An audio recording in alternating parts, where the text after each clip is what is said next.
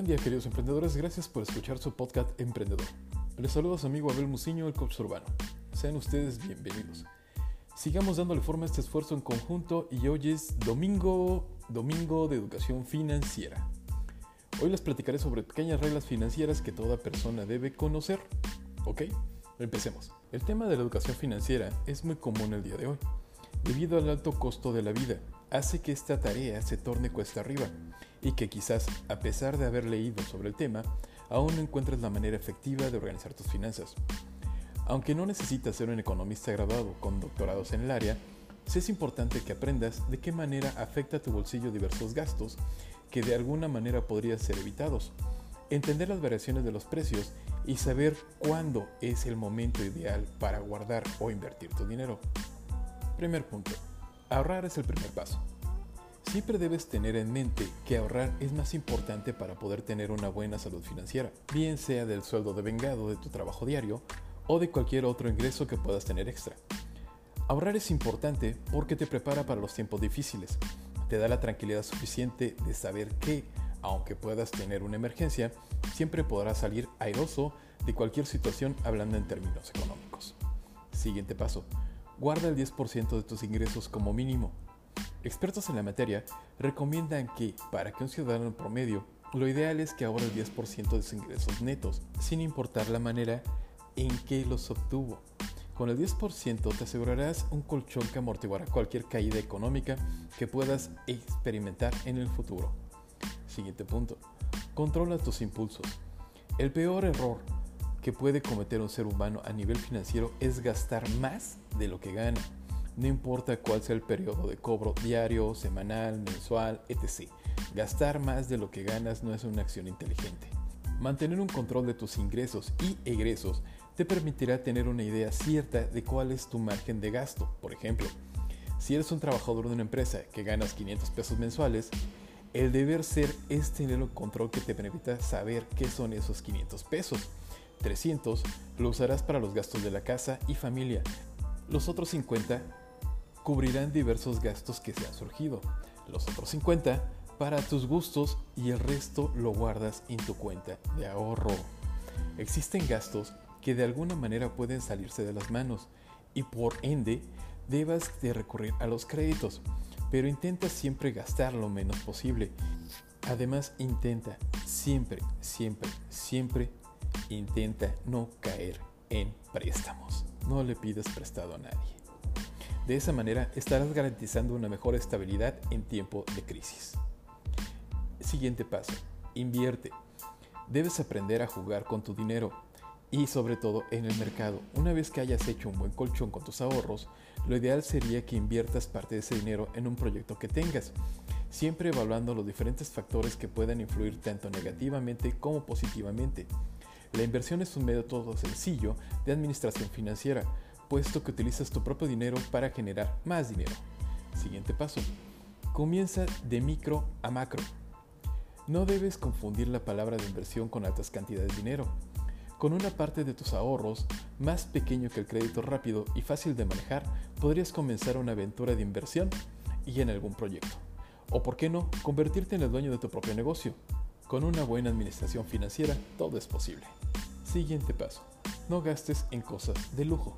Una vez que empieces a ver los frutos de una buena administración financiera, es muy común que sientas la necesidad de comprarte un coche de lujo o un apartamento en la playa pero eso es un grave error. A estas alturas ya debes estar consciente de cómo manejar tu dinero de una manera ágil y eficaz, por lo que debes de saber que la compra de un apartamento de lujo en la playa solo trae gastos innecesarios, debido a que el mantenimiento de él mismo, más los múltiples pasivos accesorios que te harán perder mucho dinero de forma rápida.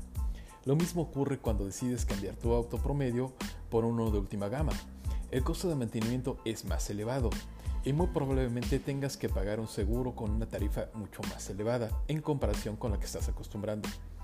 Debes darte tus gustos, eso es verdad, pero sin salirte del margen que te proporciona tu buena administración. ¿Ok? Siguiente punto. Huye de las compras nerviosas. Muchos tienen el mal hábito, por así llamarlo, de comprar lo que no necesitan. Suelen comprar algo porque es el momento sintieron la necesidad de tenerlo, pero después de un tiempo lo desecharon y lo dejaron en olvido. Este tipo de comportamientos es negativo a nivel financiero, ya que si vas a comprar algo que no necesitas y que no genera ningún tipo de ganancia para ti, entonces estás despifarrando el dinero, lo que podrá generar a corto plazo que te veas en aprietos financieros. Siguiente punto. Evita los gastos fantasmas.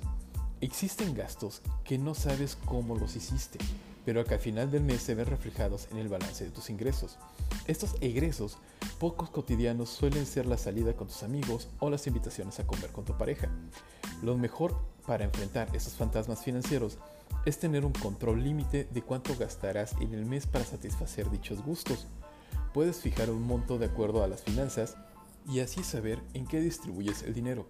El punto de todo esto es que no hagas de estos consumos intermitentes algo cotidiano, pues sabes que no puedes sobrepasar cierto monto al mes y que siempre sabrás en dónde estás dejando tu dinero. Siguiente punto. Reduce la cantidad de dinero en efectivo que manejas. Es bueno que tengas dinero en efectivo, puesto que es más útil en la vida diaria que cualquier persona. Pero es importante que sepas que las probabilidades de gastar ese dinero es mucho mayor cuando tienes efectivo en los bolsillos, por lo que es recomendable hacer buen uso de esto y tener una cantidad justa contigo. De ser posible, no traigas dinero en la cartera, solo usa tarjetas. Siguiente punto. Evalúa, analiza y corrige tu comportamiento financiero. Detente un momento a observar cada uno de los movimientos económicos que has estado realizando. Determinas cuáles han sido los beneficios que has obtenido o los errores que estás cometiendo.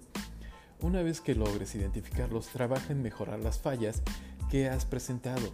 De ese modo, tendrás garantizada una vida financiera saludable. Muy bien mis queridos oyentes, como cada domingo, mi recomendación para esta semana es la guía Los errores más frecuentes al emprender de Juan Antonio Fernández Montero. Esta guía tiene el objetivo de mostrar de una manera cercana y sencilla algunos de los errores más comunes que se pueden cometer en el proceso de creación y consolidación de una empresa. Gracias mis queridos oyentes, Recuerda esto pues es muy importante. Lo que acabas de escuchar no solo aplica para ser un gran empresario, también te ayudará a ser una parte fundamental y un gran socio de la empresa para la que laboras, pues tú eres una persona altamente capacitada y con deseos de crecer laboral y empresarialmente. Muy bien, con esto termino mis queridos emprendedores.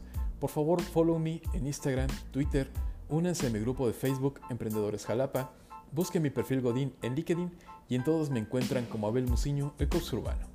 Compartan y hagamos crecer esta comunidad. En lo personal creo firmemente que el conocimiento no se comercializa, el conocimiento se comparte. Por tal razón, les pido por favor ayúdenme a seguir compartiendo. Recuerden, ustedes son personas muy valiosas y muy importantes. No permitan que nadie les diga lo contrario. Mucho éxito en su camino, mis queridos oyentes, y hasta la próxima.